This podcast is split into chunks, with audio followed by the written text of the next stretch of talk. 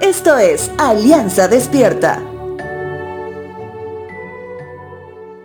En este último tiempo, hablando del tiempo post-pandémico, muchas personas finalmente decidieron realizar ese emprendimiento de negocio, impulsados por la baja en la economía a nivel general.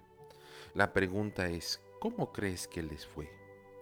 Tal vez tú conoces algún caso, posiblemente tú seas uno de ellos. Pienso que hay personas que les fue bien al principio, pero tuvieron que hacer algunos cambios para poder seguir. Tal vez otras personas que desde un inicio les fue muy mal. Y tal vez otras personas que les fue tan bien que están empezando a diversificar y expandir el emprendimiento de negocio. Sin duda que todos los casos tienen un factor de riesgo alto y que a pesar que ponen todo su esfuerzo para lograrlo, muchos terminan perdiendo su inversión. Y eso realmente puede desanimar a las personas hasta el punto de llevarlos a un pozo complicado de la depresión. Evangelio de Mateo capítulo 6 versos 19 al 21 dice lo siguiente.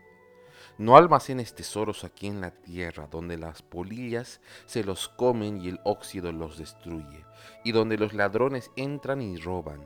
Almacena tus tesoros en el cielo, donde las polillas y el óxido no pueden destruir y los ladrones no entran a robar. Donde esté tu tesoro, allí estarán también los deseos de tu corazón. Es importante almacenar alimentos en tiempos de escasez.